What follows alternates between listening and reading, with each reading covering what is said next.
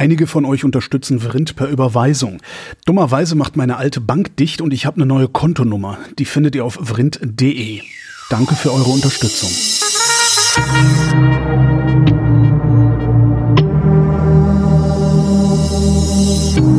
Wer redet, ist nicht tot. Willkommen zum Geschichtsunterricht mit Matthias von Hellfeld. Und hallo Matthias von Hellfeld. Sei gegrüßt, Holger Klein. Thema heute. Der Asylkompromiss von 1993.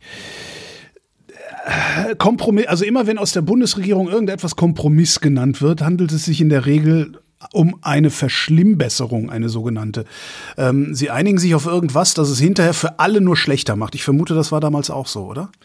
Ja, es äh, war jedenfalls eine Debatte, die nur in einem Kompromiss enden konnte. Und ähm, es gibt zwei Punkte in der Geschichte der Bundesrepublik, bei denen ich sagen würde, dass, das, äh, die, dass die Verfassung vorher besser war als nachher. Das erste Mal war es bei den Notstandsgesetzen, die ich völlig überflüssig fand und finde. Mhm, das war, was, was war das? Was, wofür waren die noch? Die Notstandsgesetze waren äh, in den 60er Jahren, also kurz vor Beginn der äh, Regierung Brandt-Scheel, äh, also sozialliberale Regierung und ging im Grunde genommen gegen ja, Terror auf der Straße. Also so. man hatte so die, die Sorge, dass es wieder so Straßenkämpfe wie am Ende der Weimarer Republik gibt und dass eben die Studenten und wer alles da so auf der Straße rumrannte und Terror ausüben wollte oder tatsächlich manchmal auch ausübte, mhm. ähm, dass man eben gegen so etwas Notstandsgesetze bräuchte, um dann besser verfolgen zu können. Das waren also Eingriff ins Postgeheimnis. Ähm, die Wohnung war nicht mehr so sicher wie vorher und so weiter. Und ähm, Willy Brandt, der da damals Außenminister und Chef der SPD war, der hat hinterher auch gesagt, das hätten wir besser nicht gemacht. Ähm, Recht hat er. Aber das, war, das, das war kon konservativer äh, äh Kulturkampf, ne? Das war, das war konservativer Kulturkampf, genau. Und äh, das war 68, wenn ich das richtig sehe. Und ähm, das zweite Mal war 1993 der berühmte Asylkompromiss. Ähm, da ging es wie so oft darum, dass wir damals die Debatte geführt haben, es gibt zu viele Ausländer in Deutschland und äh, zu viele von denen gehen ins Asylsystem und diese alle im Asylsystem, die gehen eigentlich nur in die soziale Hängematte, alles ja. in Anführungsstrichen. Ja. So, jetzt muss man aber wissen, warum das so aufgeheizt war. Ähm, 1945 folgende, also als das Grundgesetz angefangen wurde zu diskutieren, ähm, hat man natürlich auf die unmittelbar davor liegende Vergangenheit zurückgeblickt und festgestellt, äh, Juden, Sozialdemokraten, Gewerkschafter, Kommunisten, Homosexuelle und so weiter, die waren alle nicht erwünscht, mussten fliehen. Mhm. Ähm, es gab diese verfluchte Rassenideologie, es gab die Vorstellung von Herren und von Untermenschen und viele äh, derjenigen, die von diesen Kriterien in Anführungsstrichen betroffen waren, die mussten fliehen, wenn sie dann überhaupt überlebt haben. Und sehr viele sind eben nach England, in die USA, Teile in die Sowjetunion, aber uns Vichy Frankreich, also in den lange Zeit nicht besetzten südlichen Teil Frankreichs geflohen. Und ähm, viele von denen, die da geflohen sind und die, wenn die staatlichen Organe das wussten, denen wurde einfach die Staatsangehörigkeit entzogen. Ähm, also das ist ein, ein, Punkt, der klingt erstmal so ein bisschen egal, mhm. aber du bist dann staatenlos. Mhm. Deine Pässe sind ungültig und du hast überall, wo du hinkommst, Schwierigkeiten. Überall. Ja. Ähm, möglicherweise kommst du da irgendwie trotzdem durch, aber du bist auf jeden Fall mit einem Reisepass äh, schneller irgendwo durch als eben ohne. Und da ist dann die äh, Idee entstanden, ähm, man muss in der neu zu gründenden Bundesrepublik ähm, Schutzmechanismen aufgreifen, die auf jeden Fall dafür sorgen, dass nicht jemand ausgeliefert wird an Drittstaaten, wenn zum Beispiel Verfolgung droht, dass wenn jemand äh, in unser Land kommt und nachweisen kann, dass er politisch verfolgt ist, dass er dann eben äh, dieses berühmte Asylrecht bekommt. Und das Asylrecht bedeutete Schutz vor Ausbürgerung, Schutz vor Auslieferung und sozusagen äh, den, einen Aufnahmestatus in Deutschland zu bekommen, der ein Überleben gesichert hat. Das kann man so sagen, sozusagen als Konsequenz aus dem Nazi-Unrechtsstaat, der genau das Gegenteil gemacht hat, nämlich alle diejenigen diskreditiert, massakriert oder rausgeschmissen hat, die ihm irgendwie nicht gepasst haben, aus welchen Gründen auch immer. So, und äh, diese Debatte, die war eigentlich relativ äh, eindeutig 1948, 49. Das heißt, alle Beteiligten äh, äh, im Parlamentarischen Rat, die wollten äh, dem zustimmen und haben dem auch zugestimmt, so dass es im Artikel 16 des Grundgesetzes schlicht und ergreifend heißt, politisch Verfolgte genießen Asylrecht. Punkt. Ja. Das ist ein unzweideutiger Satz, den finde ich gut. So, und da muss natürlich irgendwie eine Gesetzesverordnung ausführen, was bedeutet denn Asylrecht? Und da stand eben drin, Unterstützung, keine Auswahl und so weiter. Es war alles genau ausgeliefert. So, und dann kam es eben Anfang der 90er oder Ende der 80er Jahre schon ähm, dazu, äh, dass auch im Zuge der, der Wiedervereinigung dann, ähm, also der, der wirklich gewaltigen Umwälzung mit tatsächlich sehr vielen Menschen, die in Deutschland äh, Aufnahme gesucht haben. Es gab sehr viele äh, Deutsche, die aus Russland ähm, rausgegangen sind, weil sie dann auf einmal raus konnten. Also jedenfalls, es kamen sehr viele äh, Menschen äh, zu uns ins Land und dann kann man ja den Reflex kann man sich ja vorstellen. Also äh, das haben wir schon erlebt, als Frau Merkel 2015 äh, die Flüchtlinge ins Land gelassen hat. Wir schaffen das schon und ähm, wo dann auf einmal die Leute sagen, ey, da kommen jetzt eine Million Menschen und äh, wenn morgen noch eine Million kommt und übermorgen und dann noch wieder und so, dann sind wir auf einmal weniger Deutsche als äh, Ausländer in Deutschland. Das kann ja nicht sein. Also schmeißen wir die alle wieder raus. So, so eine ähnliche Debatte gab es Anfang der 90er eben auch im Zuge der Umkrempelung des Ostblocks, wo also sehr viele Menschen sich auf, die, auf den Weg gemacht haben, weil eben auch viele Leute nach 1945 in Länder verfrachtet worden sind, die sie nur als Gastland empfunden haben. Und sie wollten halt gerne wieder zurück. Insbesondere russische Juden, die nach Israel gegangen sind. Ähm, aber eben übrigens auch nach Deutschland. So. Und dann äh, kam also die Debatte auf, das ginge so nicht ähm, geführt von den Unionsparteien äh, vor allem und eben auch von der FDP. SPD war dagegen und sie sagte, wir rühren da nicht dran und sie mussten aber zustimmen, weil man braucht zur Grundgesetzänderung eine Zweidrittelmehrheit im, Bundes, äh, im Bundestag. So, und dann nach langen, langen Diskussionen, die also wirklich auch hoch hergingen, also es war dann auf einmal auch ein äh, Destabilisierungsfaktor, diese Debatte, äh, ist es dann zu dem berühmten Asylkompromiss gekommen. Ähm, der Artikel 16 lautet weiterhin, dass politisch Verfolgte Asyl genießen, aber jetzt gibt es einen Artikel 16a. Und da stehen fünf Unterpunkte drin, äh, die eben äh, sozusagen das nochmal etwas näher ausführen. Der, der erste Satz bedeutet, das gilt nach wie vor, was in Artikel 16 steht. Also politisch Verfolgte ja. genießen Asylrecht. Das ist, das steht da als Satz. Dann zweitens, das Asylrecht gilt nicht für EU-Staaten. Mhm. Ähm, ist auch mal interessant, kann, ne? wenn man sich jetzt solche Länder wie Ungarn zum Beispiel anguckt. ich wollte gerade sagen. Ne? Also ja. Ich wollte gerade sagen, also das gilt nicht für EU-Staaten und dann wird dazu gesagt, wenn es Staaten außerhalb der EU äh, gibt, für die dieses nicht gilt, das Asylrecht, dann muss das durch ein Gesetz bestimmt werden. Das kann man ja dann auch dann nachvollziehen, dass ähm, äh, dahin, wo abgeschoben werden soll, die erstmal klar haben müssen, in das Land kann man abschieben. Ja, also so.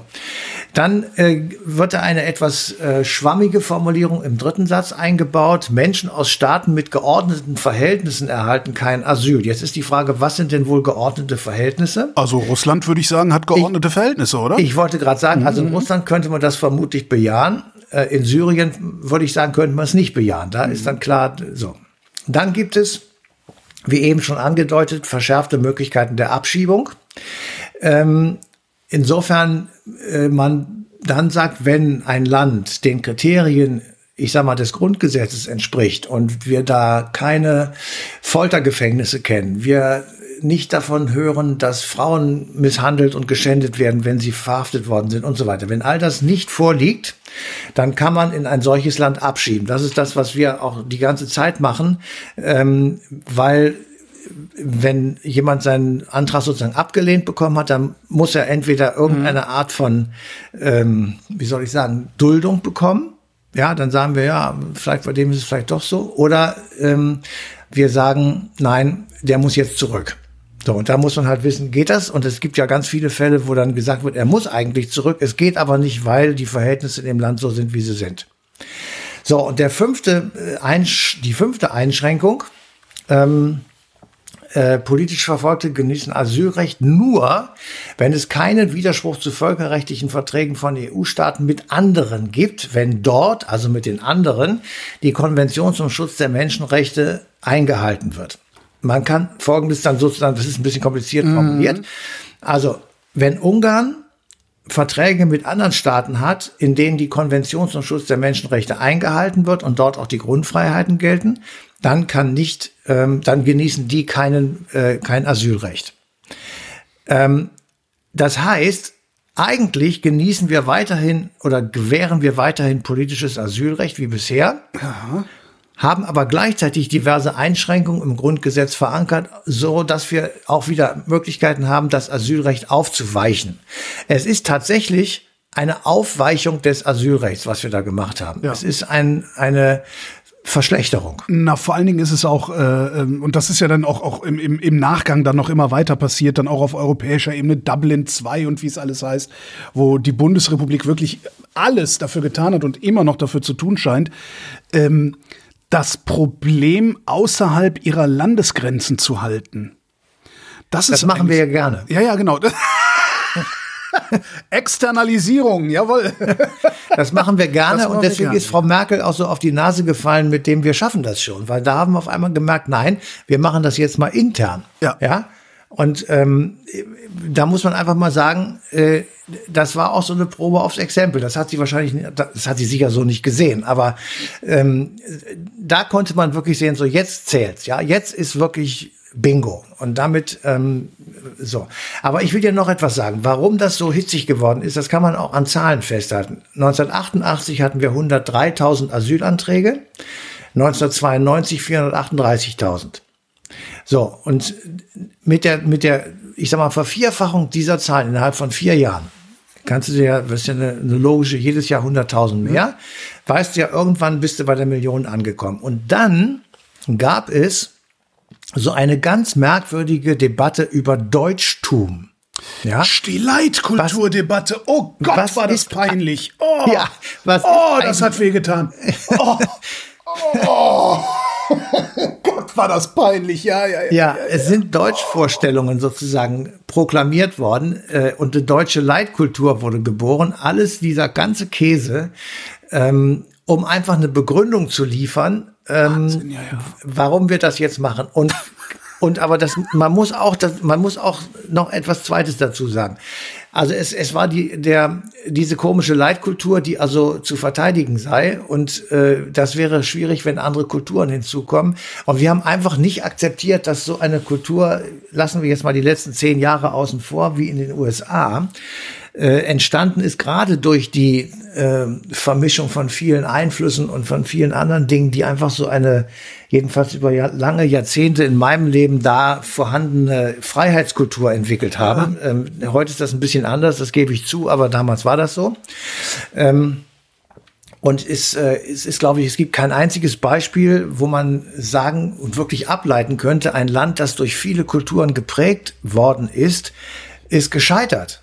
Ähm, wenn, also kein, alle denken, Spanien war immer schon Spanien. Ja, ja, das ist dummes Zeug. Das ist ein muslimischer Staat gewesen über 800, 900 Jahre. Ähm, und das, das ist eine, eine ganz großartige Mixtur geworden. Sozusagen. Weißt du, was mich an solchen Sachen immer so furchtbar auf, was heißt auf die Palme bringt? Das macht mich immer so fassungslos. Ja, ich kann verstehen, dass meinetwegen sind es äh, 50 Prozent der Bevölkerung, die denkfaul genug sind, um so einen Quatsch zu glauben. Ja? Aber ich erwarte doch von unseren Politikerinnen und Politikern, dass sie nicht diese Denkfaulheit bespielen, sondern dass sie aufklärerisch in die Bevölkerung hineinwirken. Oder das glaubt Roland Koch das selbst, was er damals erzählt hat? Ja, ähm, ja, also ich, ja, Roland Koch ist jetzt auch wirklich ein schlechtes Beispiel, das stimmt. stimmt ja. Aber es gab auch, es gab auch. Entschuldigung. Aber es gab auch viele äh, wirklich ernsthafte und aufrechte demokratische Debattenbeiträge, die genau das versucht haben. Ja, stimmt. Ähm, das muss man wirklich jetzt einfach mal sagen. Das ist, das war eine ernsthafte Debatte. Sie war angereichert durch schlimme Dinge. Also aber, ich will nur mal, aber entschuldige, entschuldige, das kann, das, das meine ich damit. So eine Debatte darf überhaupt niemals eine ernsthafte Debatte werden, weil sie Ja. von Anfang an dummes Zeug ist. Die Prämisse ist dummes Zeug. Und ich Nein, erwarte, so abgesehen nicht von irgendwie den, den, den, den Nazis, die wir jetzt in den Parlamenten sitzen haben neuerdings, von denen erwarte ich, dass sie sowas dummes Zeug reden, um eben diese Klaviatur zu spielen. Aber alle anderen Politikerinnen und Politiker, da gebietet es doch schon die, die intellektuelle Redlichkeit, so einen Quatsch nicht Aber, anzufangen. aber du musst dich mit ihnen auseinandersetzen. Wenn wir die AfD Ja, nicht ansprechen und nicht auseinandernehmen, Ja. wie es ja im Bundestag wirklich häufig passiert, trotzdem kriegen sie immer mehr Stimmenzulauf, Ja, jedenfalls stimmt. im Moment. Ja, und damals saßen, waren die halt noch in der CDU und SPD. Äh, So, und wenn, ja. aber damals waren sie eben auch auf der Straße. Also bevor dieser Kompromiss 1993 geschlossen wurde, gab es Hoyerswerda, gab es Ja. Rostock-Lichtenhagen, gab es Mölln, gab es Solingen.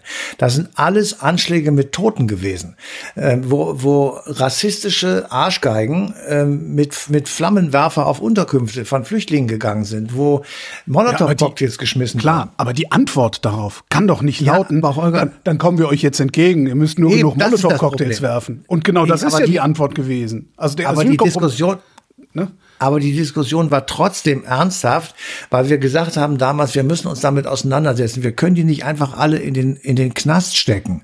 Ähm, wir, also, wir haben es ja nicht mal versucht. Wir haben es nicht mal Verlaub. versucht, das stimmt. Wir haben es nicht kann- mal versucht, die alle in den Knast zu stecken. Ja, Vielleicht wäre das gegangen. Vielleicht wäre Repression ja auch eine Möglichkeit gewesen. Also sorry, aber da, da, da, geht, da, da geht mir jemand Messer in der Hose. Ja. Und sagst du gleich, wir regen, hör auf, dich aufzuregen. Du hast ja, Ja. du hast recht. Nimm deine Herztabletten. Nimm- Aber das ist, weißt du, wir haben überhaupt nichts versucht. Wir haben keine, Ja, Repre gar nichts, keine nicht. Repression, keine Jugendarbeit, kein gar nichts haben wir gemacht. Doch, doch, doch. Ich haben selber habe es auch versucht. Ich habe es auch versucht. Ähm, also Hast du das ist, das Jetzt stimmt wieder, nicht. Jetzt kommt wieder so eine komische Bernsteinzimmer-Geschichte, ne? Nein, nein, Okay. nein. Aber äh, ich.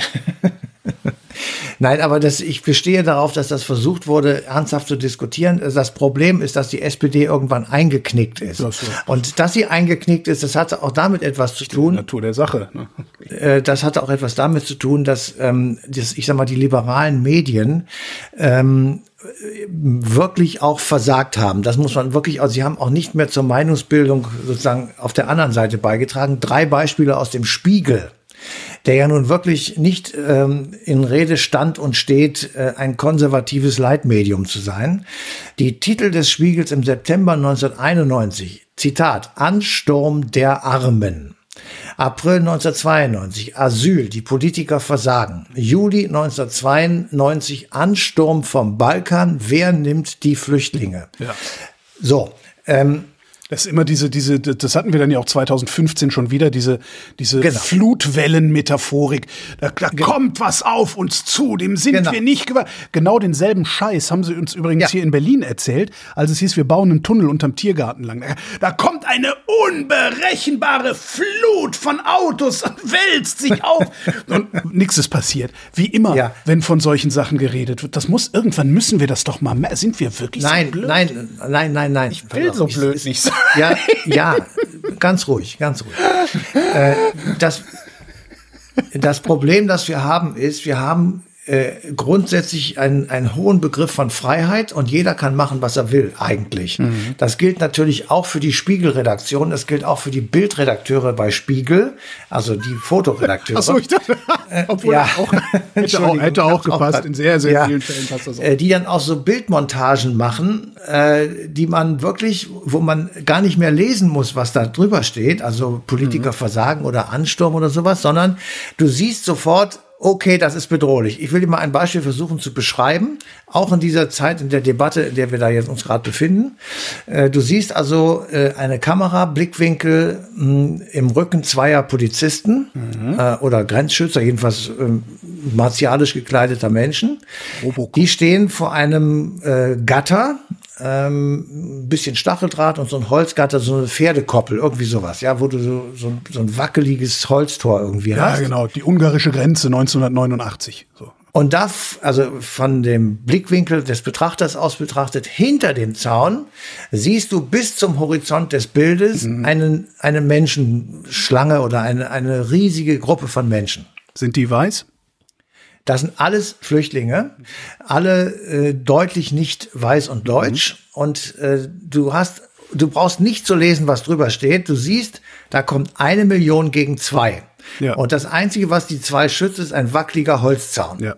So, das macht Angst. Das gehört sich nicht. Das ist unredlich, sowas zu Das zu, ist un zu das wird noch viel unredlicher. Warte mal, weil das Bild ist nicht echt, sondern es ist retuschiert, weil sie haben alle Polizeiautos, die da drum rumstanden, wegretuschiert. Ja. ja die Ach, äh, das, es ist ein Foto. Es ist, ich Ein dachte, Foto. Ich dachte, es wäre eine Illustration. Okay, Ein Foto, es ist ein Bild, ein, ein geknipstes Gott, Bild. okay. So, Das haben sie wegretuschiert. Alles das, was wir sozusagen tun, um diesen in Anführungsstrichen Ansturm einzugrenzen, zu handeln, zu stoppen, wie auch immer, das wurde wegretuschiert, sodass nur übrig bleibt, zwei kleine Hanseln gegen eine Million Flüchtlinge. Das kann nicht gut gehen. Und so geht es unentwegt weiter bis zum heute. Immer dann, wenn wir zu viel von irgendwas meinen zu haben wo wir möglicherweise abgeben müssen. Also wir müssen, für, wenn die alle kommen, müssen wir denen Arbeitsmöglichkeit geben. Wir müssen Sprachkurse machen. Wir müssen Wohnungen schaffen. All das kriegen wir nicht hin. Wir stecken sie in irgendwelche Zelte oder in komische Mannschaftsunterkünfte, die nicht mehr gebraucht werden oder in diese Baracken und, und sperren sie einfach ein. Letztendlich sperren wir sie ein. Und dann glauben wir, dass damit sozusagen das Problem gelöst ist, weil die ja irgendwann wieder weggehen. Das tun sie aber nicht. Weil, wie ich eben gesagt habe, der Asylkompromiss von 1993 immer noch, ja, obwohl er ja eine Verwässerung ist, immer noch sagt, du darfst aber nicht überall hin abschieben. Also nach Syrien zum Beispiel darfst du heute nicht abschieben, weil dort Bürgerkrieg herrscht. Oder nach Libanon oder äh, nach Libyen oder nach Irak oder sonst was. So, das heißt, ähm, das, wir, wir, wir, wir klemmen uns wieder gegenseitig alle ab, weil wir sagen, äh, mit denen können wir nichts anfangen. Die bleiben da jetzt eingesperrt und das ist schon teuer genug, dass wir denen die Baracken hinstellen und jeden Tag eine Schüssel Müsli hintun. So, und das ist der größte Schwachsinn, den wir machen können, weil wir sämtliche Kapazitäten, die sich darin befinden, wir müssen natürlich sehr viele ausbilden, das ist richtig, weil viele die Sprache hier gar nicht sprechen und auch kein Englisch können und eben einfach einen Beruf haben, der hier gar nicht nachgefragt ist. Das stimmt. Aber man kann eben auch diese Leute ausbilden und man kann sich dahin bringen, wo wir Leute brauchen, weil andere gibt es ja gar nicht. Äh, unseren 60-Jährigen erzählen wir, nein, nein, lebenslanges Lernen, du musst noch mal umlernen. Aber wenn da ein 25-Jähriger kommt, nee, den müssen wir leider da hinten äh, wegsperren, der kann nichts machen, der, der ist zu dumm. So ist das. Und das ist etwas, was mich wirklich einfach radardoll macht. Ja, Äh, ja. und das hat jetzt gar nichts mit Ausländerfeindlichkeit oder sonst was zu tun, sondern es ist einfach völlig idiotisch. Sehr, völlig aus idiotisch. den egoistischsten Motiven müssten Ja, wir schon anders handeln und sind zu blöd. Absolut. Kennst du, ähm, ich habe gerade habe ich ihn interviewt, also gerade im, äh, im März 2023, äh, Gerald Knaus. Mhm. Gerald Knaus ist ein Österreicher, äh, ähm, ähm, hat, so, hat so ein Think Tank äh, gegründet und der berät unter anderem auch Regierungen, auch die Bundesregierung in Fragen der Flüchtlingspolitik. Ja. Und der Mhm. hat ein paar sehr, sehr spektakuläre Ideen, wie man Flüchtlingspolitik anders gestalten könnte. Kennst du das, was der so erzählt? Also ich habe den mal ähm, erlebt, aber ähm, jetzt im, im Detail weiß ich gerade nicht.